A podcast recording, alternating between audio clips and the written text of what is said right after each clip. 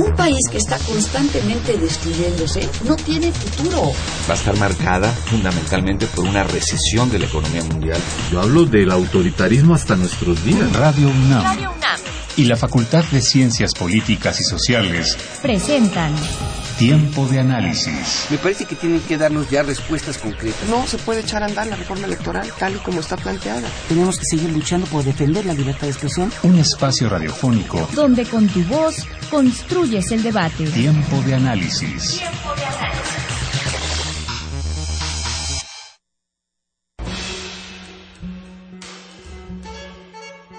noches, yo soy Jessica Mejía y esta noche te invito a que te quedes escuchando Tiempo de Análisis, ya que hablaremos de la política en los bordes del liberalismo, diferencia, populismo, revolución y emancipación. La política en los bordes del neoliberalismo es una investigación desarrollada por Benjamín Arditi, profesor de la Facultad de Ciencias Políticas y Sociales, en la que explora las formas de pensar y hacer política en la actualidad, analizando algunos fenómenos sociales como el populismo o la emancipación.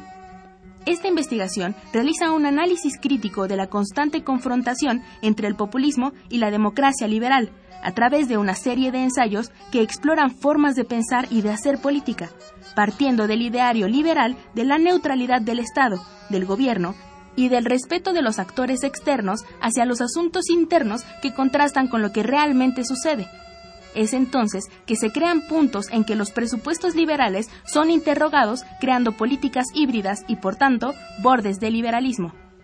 Si caer en juicios en contra o a favor del liberalismo, el objetivo de este análisis busca explicar la realidad que sucede en diferentes países, en donde la manera de entender y practicar la democracia liberal se encuentra en un proceso de reinvención y reconfiguración, debido a las particularidades de cada Estado, en donde además hay una disputa por la hegemonía entre diversos actores políticos. Quédate con nosotros en tiempo de análisis y descubre al lado de nuestros invitados la política en los bordes del neoliberalismo.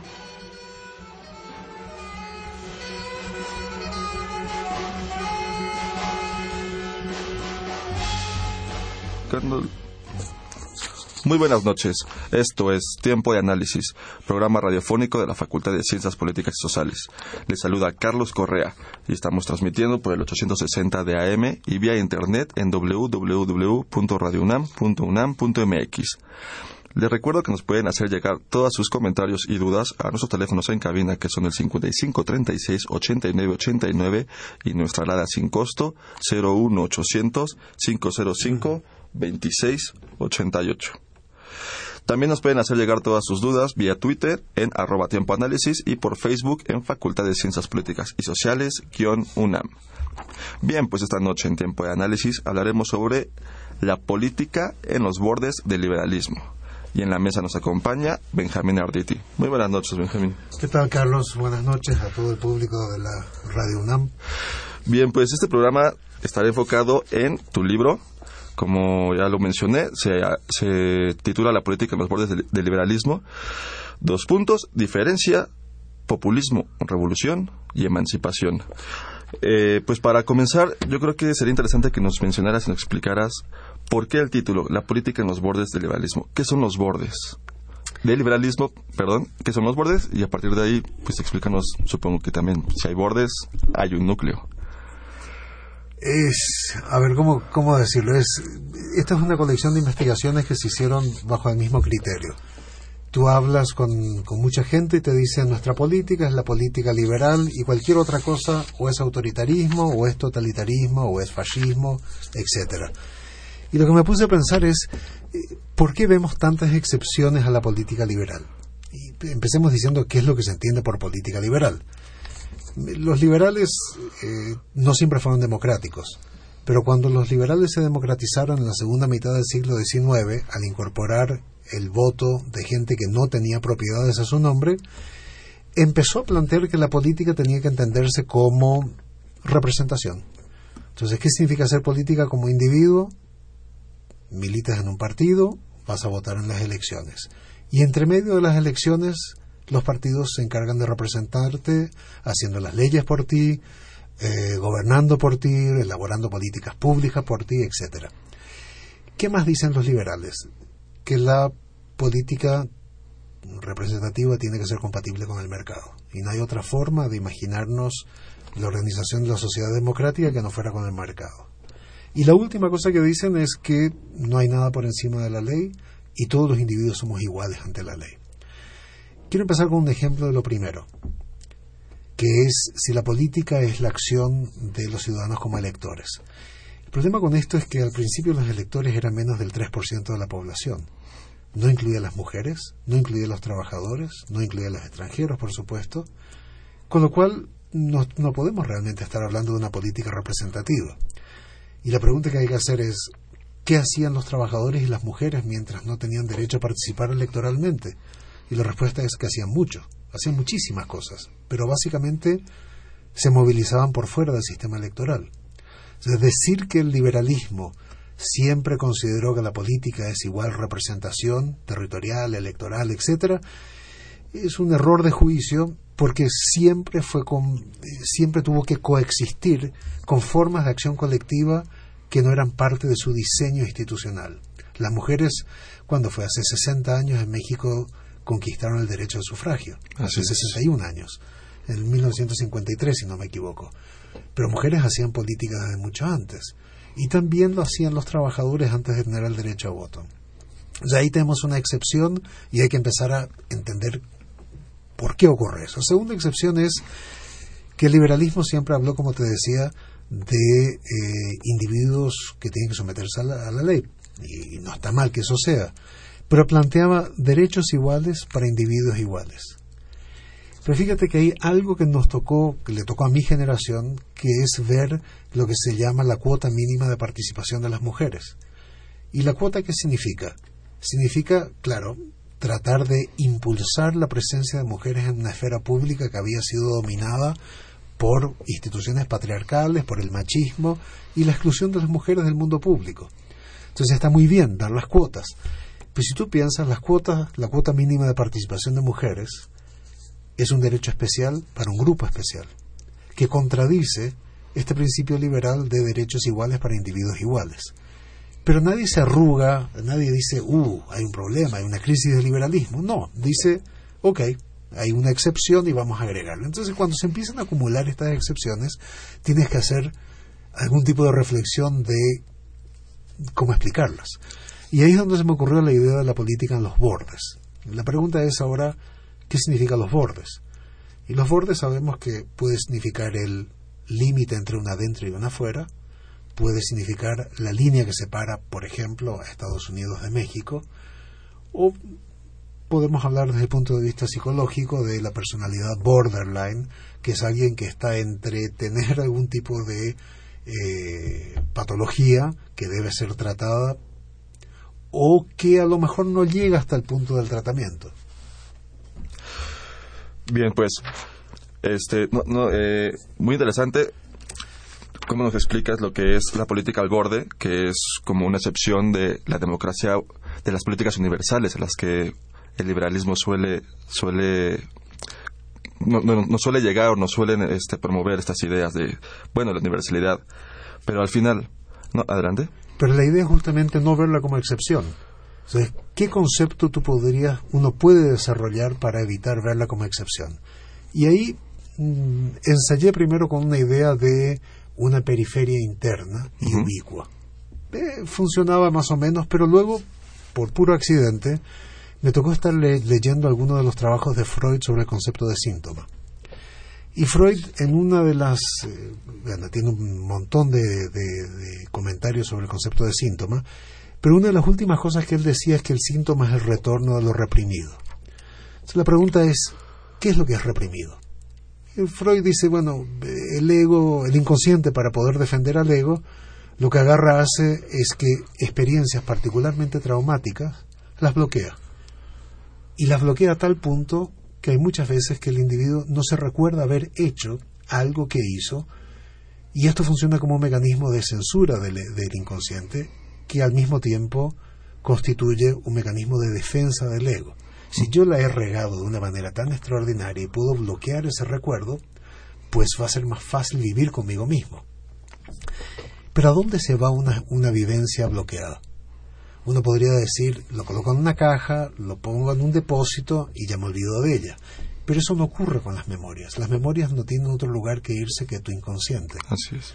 Entonces el argumento de Freud es que aquello que fue reprimido ayuda a que el ego pueda seguir eh, existiendo sin trauma, pero en algún momento tienden a regresar por los caminos más insospechados.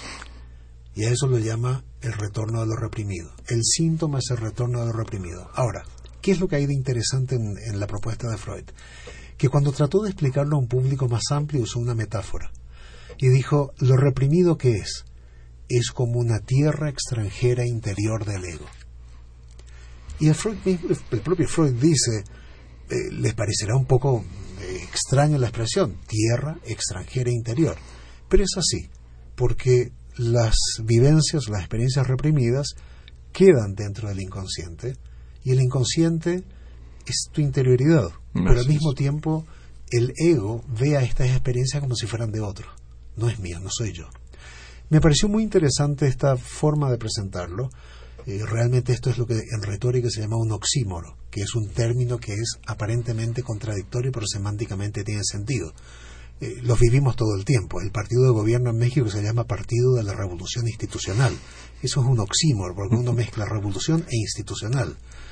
Hubo un partido en Canadá que se llamaba Progressive Conservative Party, el Partido Progre Conservador. Y nosotros entendemos qué es lo que significan esto, pero eh, de buenas a primeras parecen contradictorias. Y el oxímoro de Freud de la tierra extranjera interior me pareció muy sugerente, porque plantea una gama de fenómenos que son internos, pero una interioridad que es impropia. Me gustó esto porque establecía que las fronteras entre lo propio y lo impropio, lo interno y lo externo, no están claramente delimitadas y es una materia de polémica establecer qué es lo interno y qué es lo externo. Y me pareció haber encontrado un concepto que me ayudaba a establecer una zona gris de una cierta indecidibilidad acerca de la interioridad y exterioridad de los fenómenos. Y los ejemplos son, por ejemplo, el populismo.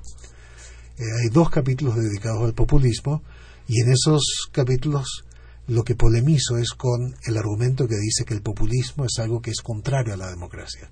Y lo que propongo es que hay un populismo autoritario y clarísimamente es contrario a la democracia por la obsesión con los líderes, por el manejo discrecional de las leyes, etcétera.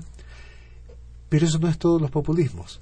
Y hay populismos que, cuya interioridad con la democracia es claramente demostrable o por lo menos es una materia de polémica porque forma parte de este terreno gris entre el adentro y el afuera. Lo mismo se aplica a la cuota mínima de participación de las mujeres, lo mismo se aplica a las cuotas de inmigrantes eh, para el ingreso a empleo público, por ejemplo, en Estados Unidos y cosas por el estilo. Muy interesante cuando que mencionaste el, populismo. De hecho, en tu capítulo 3, eh, titulado El populismo como periferia interna de la política democrática, y describes el populismo, eh, bueno, intentas reconstruir el populismo y mencionas que hay tres formas de populismo. Eh, populismo como representación, otro como síntoma de la política democrática y un último como némesis de la democracia. Este, de hecho, quería irme un poquito más para atrás y mencionar que a nuestro auditorio que tu libro lo, eh, son siete capítulos, pero lo separas en tres, en tres rubros. El, en el primero eh, abordas la identidad, la diferencia y la universalidad. Este, un poquito yéndonos en esta parte, hablas de que hay políticas universales, pero también hay políticas focalizadas, eh, será correcto mencionarlos así, o sea, las políticas que son para los para grupos, políticas que no son para todos, sino para para grupos. Estas políticas en qué nos ayudan en el liberalismo? Son parte del borde. Son parte del borde, claro. Eh, eh, esas secciones pensar algunas referencias de lo que es la identidad, tomando algunos debates de psicoanálisis y de lo que era el debate en torno a la posmodernidad de los años 80, pero es más interesante llegar al capítulo 2 y capítulo 3, que es donde el capítulo 2 lo que trato de ver es eh, los límites de un excesivo particularismo. Y a esto me estoy refiriendo a una tendencia de lo que se llamó la política de la identidad en los años 80 y 90, que es yo hago política no como ciudadano tanto como hago política como mujer, como inmigrante, como negro, como musulmán, etcétera, que es ante la insensibilidad del grueso de la sociedad ante las diferencias. Eh, nos recordemos que en el caso de la diferencia de género hay una larga historia de patriarcado que sigue con nosotros. En términos de las diferencias de opciones sexuales, hay una larga historia de homofobia con la cual tenemos que lidiar y lo mismo sobre el racismo y compañía. Entonces es comprensible que la gente haya, haya dicho hay que explorar otras formas de hacer política y hagamos la política a partir de la identidad grupal. El problema nomás con esto es que el excesivo celo particularista de hacer política como gay, como mujer, como negro, como chicano, lo que llevó es a la, una creciente segmentación o fragmentación del espacio público, generando dificultades de establecer relaciones eh, transversales entre clase, etnia, raza, sexo y género. Entonces lo que hago en ese capítulo es discuto el excesivo particularismo y cómo en la tradición liberal se trató de lidiar con esto a partir de cuotas, sea la cuota de participación de mujeres, cuota de minorías latinas para ingreso a la universidad. Hasta hace muy poco, en las universidades del este de Estados Unidos, donde hay fuerte presencia latina, había una cuota de latinos que podía ser llenada por, con gente que tuviera incluso menos calificaciones que otros que estuvieran compitiendo. Pero es una forma de ayudar a grupos subalternos a tratar de tener mayor presencia pública eh, en general. Eso es un fenómeno en los bordes. Todas las cuotas, que no es que estemos cuestionando las cuotas, pero todas las cuotas ponen un problema conceptual para el liberalismo. Uno podría decir, al liberalismo le importa muy poco lo que son los problemas conceptuales, pero le genera una necesidad de justificar que lo que está ocurriendo o lo que estamos llamando espacio político, público en el presente, ya está dejando de ser estrictamente liberal y lo más probable es que nunca lo fue. Entonces tú verás que el último capítulo, quiero saltar rápidamente al último capítulo, el último capítulo es sobre el giro a la izquierda en América Latina y lo que planteo como conclusión es que hay una, un escenario postliberal de la política, que no significa que estamos abandonando a los partidos, no significa que estamos abandonando las elecciones, sino que significa básicamente de que estas formas que el liberalismo pensó como el corazón de la política están coexistiendo con lo que antes se veía como excepciones, pero ahora son parte de ese borde o zona gris. Es como si el borde tuviera una necesidad y fuera un contrapeso del, del, núcleo en este sentido. Eh, o sea, funciona el núcleo, eh, se vuelve funcional a partir de que en sus, sus, sus errores, por decirlo de alguna manera, se van construyendo y reconstruyendo en el borde. O sea, el borde le ayuda a hacer un contrapeso y a su vez también a coexistir. Podemos verlo como contrapeso o podríamos verlo como una forma de cuestionar la existencia misma de un corazón. Porque, tú, porque tú mismo lo mencionas al principio de tu libro, en tu introducción. No pretendes hacer una crítica al liberalismo como tal. O sea, al final, libros que critiquen el liberalismo, pues bueno. pero tú, tú pretendes más bien hacer un análisis, una reconstrucción y verlo de otra manera como, como esto mismo, como su, núcleo, como la parte normativa del liberalismo, y los bordes como sus excepciones que le ayudan a seguir construyendo. Pero no es excepciones, es... Sí, vuelvo a caer en el error del concepto. Es un esfuerzo, no te preocupes, es un esfuerzo por deconstruir la tradición liberal. Eh, las mejores críticas no son las críticas que dicen a mí me gusta el blanco, a ti te gusta el negro, tú eres peor, yo soy mejor. Eso no tiene mucho sentido. Pero las críticas internas consisten en las críticas deconstructivas, consisten en identificar los núcleos de tensión de un pensamiento, de una tradición, de una forma de acción, etc. Y eso es lo que estoy haciendo ahí. Y lo que se trata de establecer es que, eh, y lo digo en la introducción, que todo sistema va a tener un borde y va a tener una idea de lo que es un centro, pero el centro nunca se constituye al margen de los bordes, y eso desestabiliza lo que es la relación de exterioridad simple entre un centro y una periferia. Estoy, estoy planteando la coexistencia continua, la configuración del núcleo en relación con esta periferia y esta periferia como algo que no puede desembarazarse tampoco de un núcleo. pero estoy usando la palabra núcleo de, y núcleo y periferia, las palabras núcleo y periferia de una manera más o menos laxa, que en el libro no los uso, porque trato de evitar esa distinción que establece como que el borde fuera simplemente aquello que está alejado del centro, y no lo es. El borde está alrededor nuestro. Déjame darte un ejemplo. Cuando empezó la modernidad, la gente dijo, bueno, todas las ideas eh, convencionales, tradicionales, gradualmente se abandonarían. Pero yo te digo una cosa, ¿quién de nosotros no lee el horóscopo? El horóscopo es antitético a la racionalidad occidental. Segunda cosa, llega el día 12 de diciembre y cuántos cientos de miles de mexicanos no hacen su peregrinación a la, a la Basílica de Guadalupe. La religión, por definición, es una construcción premoderna porque cree que las pruebas se basan en la fe y no en la razón. Entonces, las sociedades en las cuales vivimos, cualquiera que sea, vive continuamente en una especie de cohabitación inestable, continuamente cambiante, entre las representaciones que tiene acerca de sí misma y las realidades operativas que hay en ella. Sí, entonces, este, pues mencionarlo como un borde y un núcleo, pues nos remite geográficamente como una célula, como si en el centro de ahí se operara todo, pero al final los bordes y los núcleos los tenemos en todos lados. O sea, no, no es que tengamos geográficamente una parte sino realmente es un híbrido. Borde y núcleo coexistiendo en, en cada política y en algunos casos de una manera catastrófica, como en Ayotzinapa, cuando tenemos que el alcalde perredista es, eh, por lo menos según la evidencia periodística que uno ha, ha estado leyendo, uh -huh. es prácticamente un empleado del narco. Entonces acá tenemos la autoridad legítima sobre la base de la legalidad que existe en este país, uh -huh. que al mismo tiempo está trabajando para los cárteles de la droga, que serían la antítesis de la legalidad. Ahí no podemos decir de que la autoridad pública sea el centro y el narco sea la periferia. Acá está muy, muy lejos de ser cierto esa distinción geográfica. Claro, ahí se encuentra muy diluido entre la fuerza estatal y, y, la, y las fuerzas de facto. Prácticamente pues, se pierde ahí el borde. Eh, antes de pasar al corte, eh, en el capítulo 3 nos hablas de la pureza de los universales. La impureza. La, la, impureza de los universales y la comunidad escindida. ¿Nos puedes hablar rápidamente un poquito de este capítulo?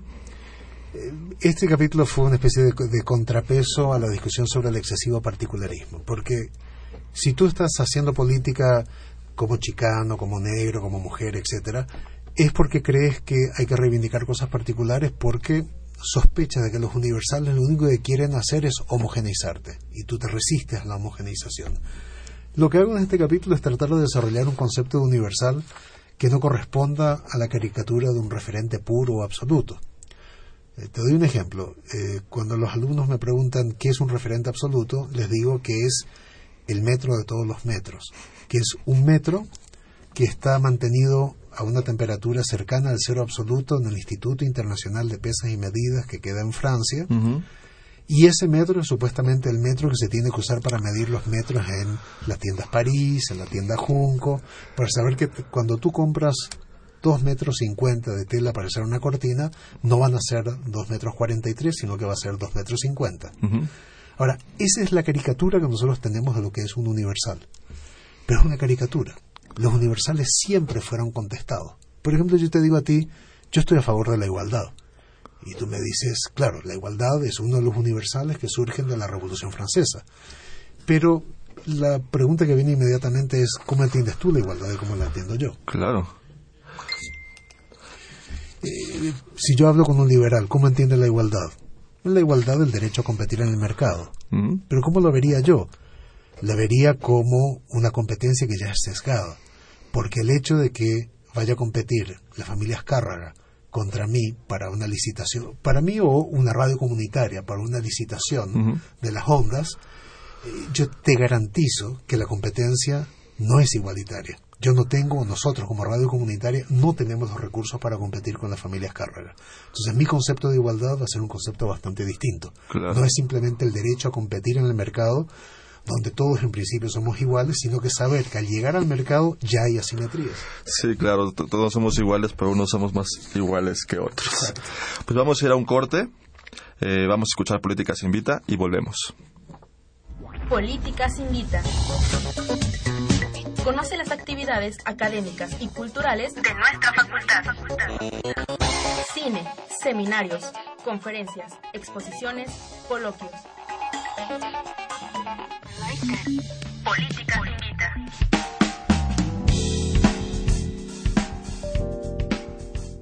Muy buenas noches. Como cada semana, te saluda Jessica Mejía. Y esta noche, la Facultad de Ciencias Políticas y Sociales y Tiempo de Análisis te invitan a el Coloquio Internacional de Estudios Chinos y Mexicanos, un diálogo cultural permanente. En el marco del intercambio académico que la Universidad Nacional Autónoma de México ha emprendido con instituciones de educación superior de la República Popular China, se organiza el primer coloquio internacional de estudios chinos y mexicanos, un diálogo cultural permanente el cual tiene como propósito esencial promover los estudios humanísticos y sociales entre ambas naciones, bajo el auspicio del recientemente creado Seminario Universitario de Estudios Asiáticos, SUEA, en colaboración con otras entidades de la UNAM y la Universidad de Estudios Extranjeros de Beijing, la cual hospeda al Centro de Estudios Mexicanos de la UNAM, que ha fungido como vínculo interinstitucional entre la UNAM y las universidades chinas para la organización del evento. No dejes de asistir a este coloquio que se llevará a cabo los días 8, 9 y 10 de octubre en la Coordinación de Humanidades y el Instituto de Investigaciones Filológicas de la UNAM en Ciudad Universitaria. Las mesas de análisis se desarrollarán en torno a diversas temáticas como son lengua, literatura, relaciones internacionales, historia, sociedad, ciencia, filosofía, religión, economía y derecho. Para poder asistir, tienes que registrarte previamente en www.suea.unam.mx. Eso es todo por esta semana en Políticas Invita. Quédate con nosotros. Esto es Tiempo de Análisis.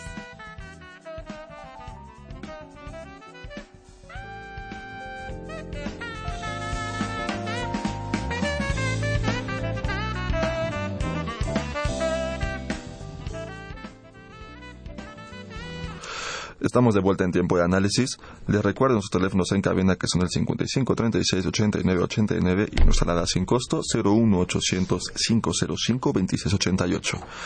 También se pueden comunicar por nosotros, con nosotros vía Twitter en arroba tiempo análisis o por Facebook en Facultad de Ciencias Políticas y Sociales, guion UNAM.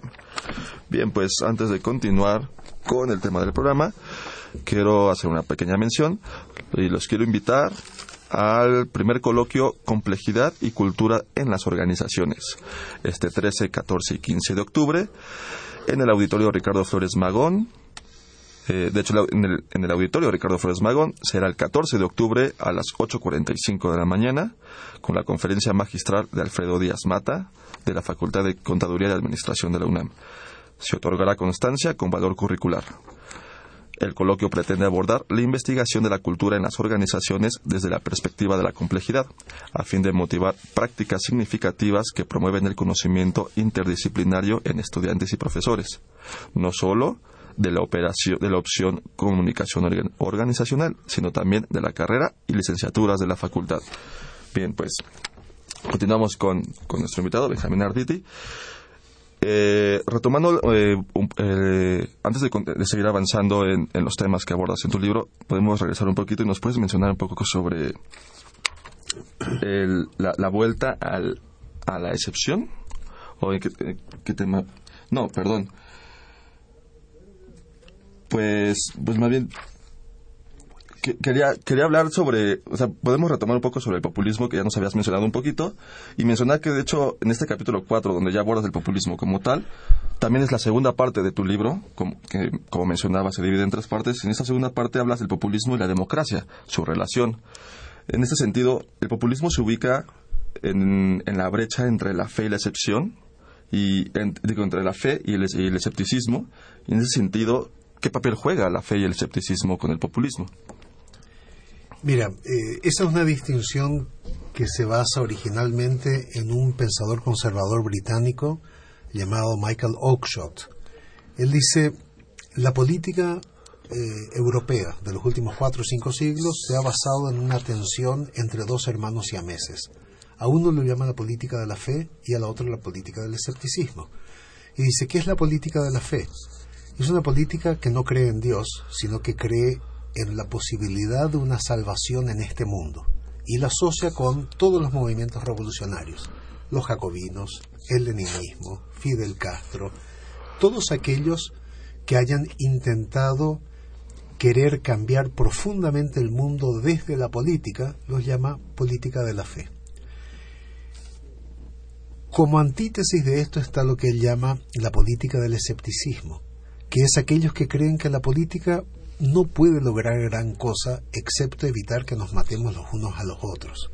Lo único que, busca, lo que, único que se puede lograr como máximo es lo que Oxford llama un orden mínimo, que significaría tratar que se respeten las leyes, que la gente llegue a horario a su trabajo y que cuando se peleen entre ellos no se agarren a balazos o a cuchillazos.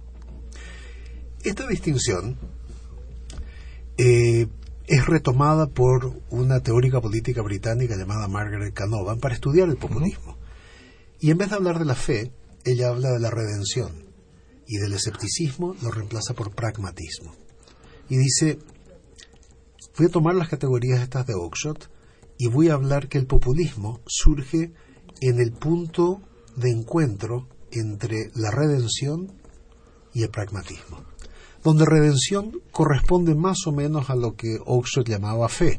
Recordemos, es salvación en este mundo sin que la divina providencia intervenga, que la política nos hará libres, nos mejorará, etc.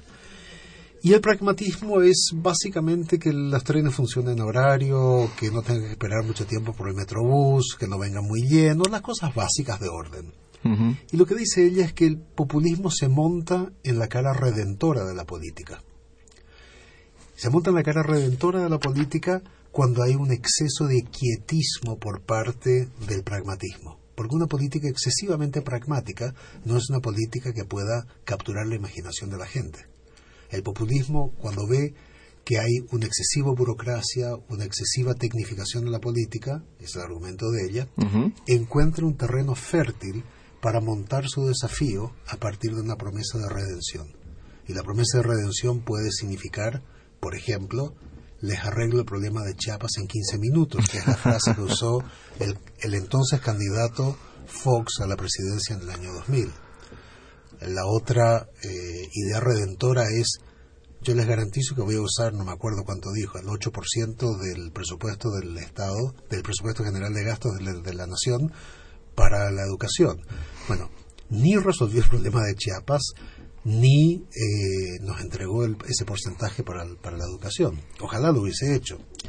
Pero es una idea de cómo funciona la lógica populista de eh, tratar de resolver problemas complejos a través de ideas básicamente sencillas y con un lenguaje que es el lenguaje que vas a encontrar en el periódico La Crónica. Pero te garantizan, te vamos a salvar, te vamos a producir, te vamos a dar todas estas cosas, vamos a crecer al 47% anual. No es que lo haya dicho eso Fox.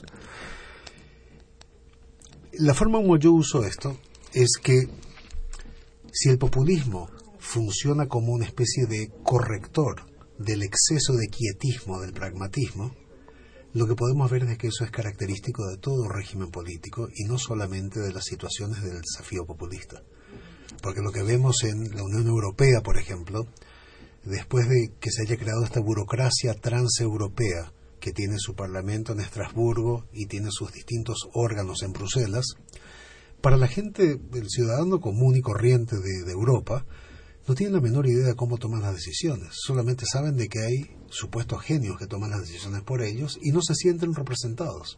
Si tú ves, es muy rara la vez de que una población se sienta apasionada para votar por sus eurodiputados o eurodiputadas. No lo hay porque no, no entiende muy bien qué está pasando.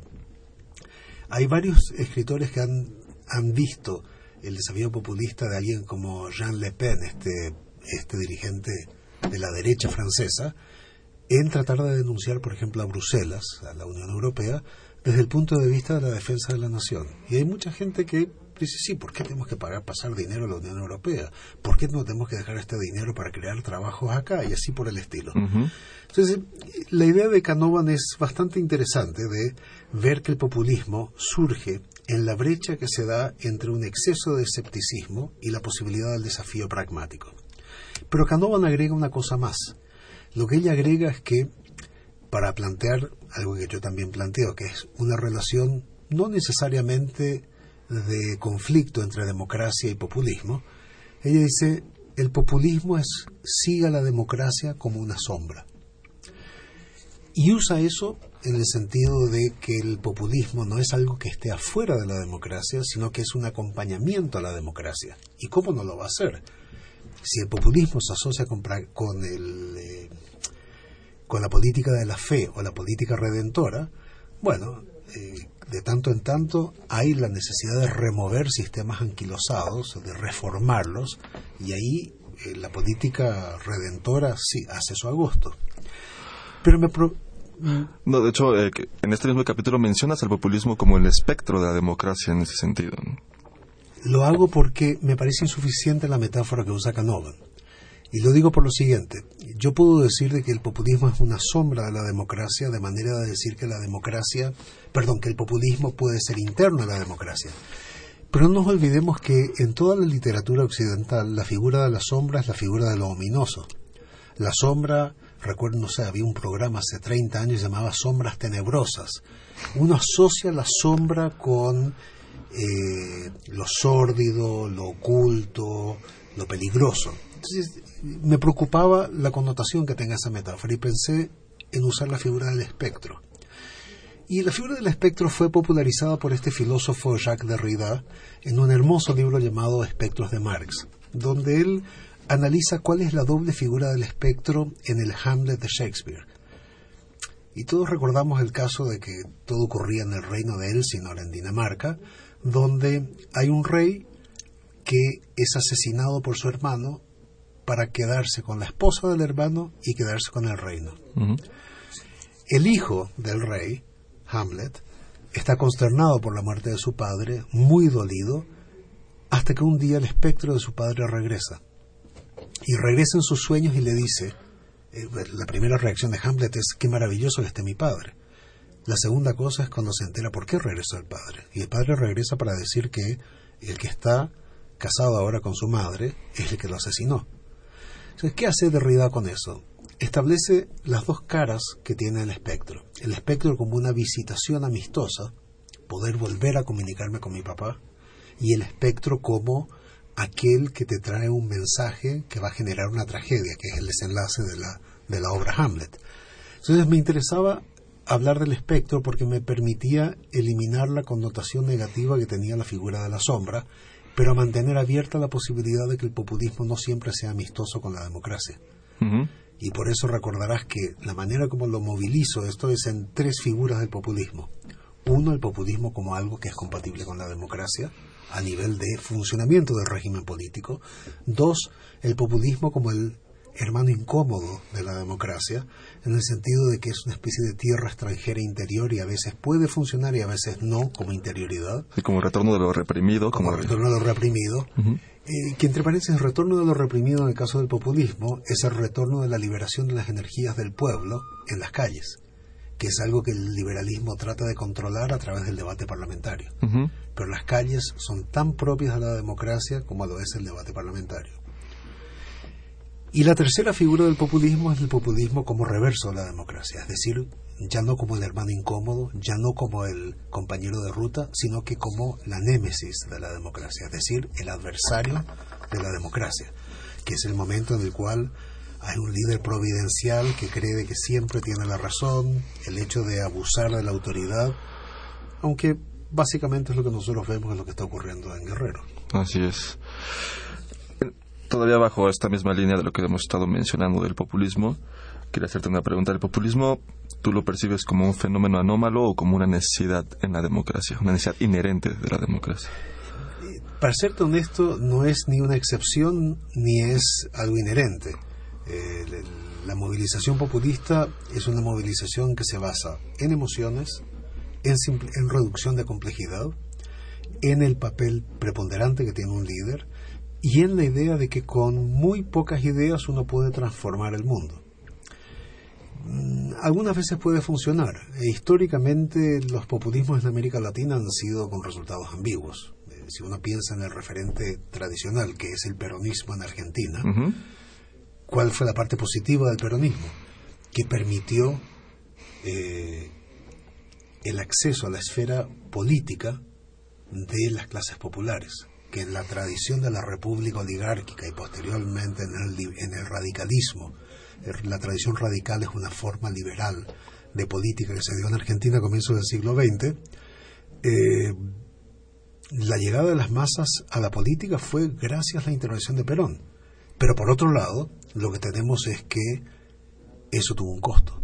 Y el costo fue que Perón se convierte en el árbitro indiscutible de todas las facciones dentro de su propio movimiento, que Perón se convierte en alguien cercano a un dios, que su mujer Evita se convierte en el equivalente y que la gente ve las acciones de política social emprendidas por el peronismo como un favor que se le hace a las masas agradecidas y no como un deber que tiene que tener el Estado. La parte peligrosa de esta es que eso termina vaciando la categoría de ciudadano, porque lo único que genera es masas agradecidas más que ciudadanos que creen que el Estado está haciendo lo que debería hacer siempre. Ciudadanos conscientes de sus derechos y sus obligaciones. Bien, pues vamos a ir a una última, a un último corte. Vamos a Políticas Invita y volvemos. Políticas Invita. Conoce las actividades académicas y culturales de nuestra facultad. Cine, seminarios, conferencias, exposiciones, coloquios.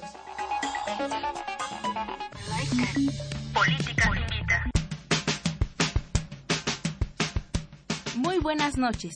Como cada semana, te saluda Jessica Mejía y esta noche la Facultad de Ciencias Políticas y Sociales y Tiempo de Análisis te invitan a que asistas a la conferencia sobre transparencia y reforma del Estado.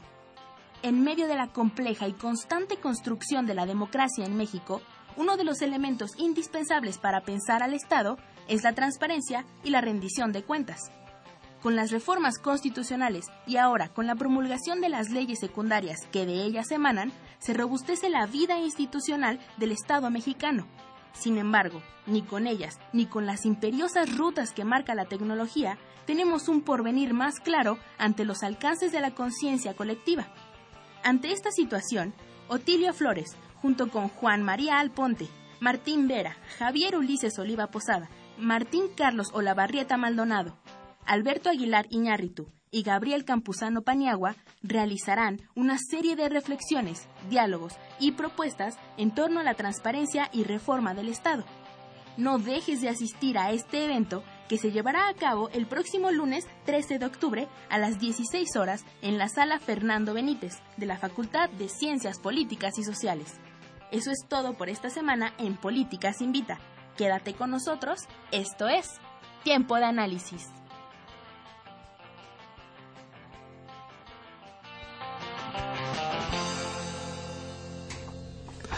Estamos de vuelta en tiempo de análisis.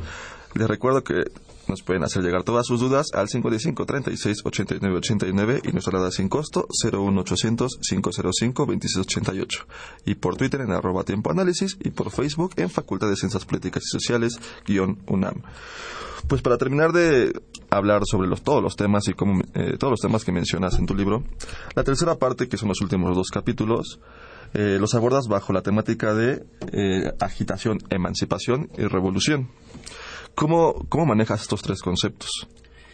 el capítulo sobre agitación es básicamente pensar lo que es una política de emancipación. Y lo que empiezo diciendo es que hay que separar, antiguamente los partidos de izquierda tenían unas tenían como una consigna que es agitación y propaganda, agitprop, que era parte de una secretaría de organización del partido que se encargaba de hacerlo.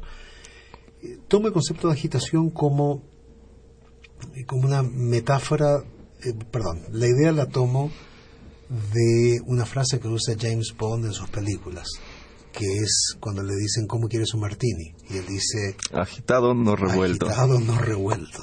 Entonces tomo esta idea de, a ver, ¿qué podemos hacer acerca de ese agitado? ¿Por qué el agitado podría servirnos para pensar la política? Y me interesa como contrapunto de esta definición de la política como arte de lo posible. La política como arte de lo posible significa que la única política posible es la realista. Porque el realista lo único que te plantea es hagamos cosas que se puedan hacer y no cosas que no se puedan hacer. Por ejemplo, un realista diría subamos el salario mínimo un peso treinta y no lo subamos 200 pesos, que es lo que debería subir para que alguien tuviera un salario mínimamente digno con los costos de la Ciudad de México y el país en general.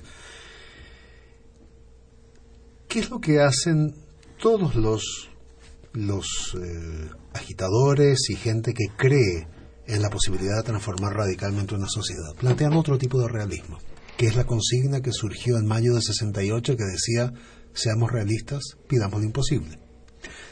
Acá todo depende de cómo entendamos la palabra imposible, porque hay dos sentidos. Un sentido de lo imposible es lo que nunca va a ocurrir. Por ejemplo, que tú me digas ahora, oye Benjamín, estoy corto de dinero, ¿me podrías pasar 27 mil pesos, por favor? Y te voy a decir, es imposible, ¿cómo voy a cargar? Yo no cargo 27 mil pesos encima. Pero hay un segundo sentido de lo imposible, que es el sentido político.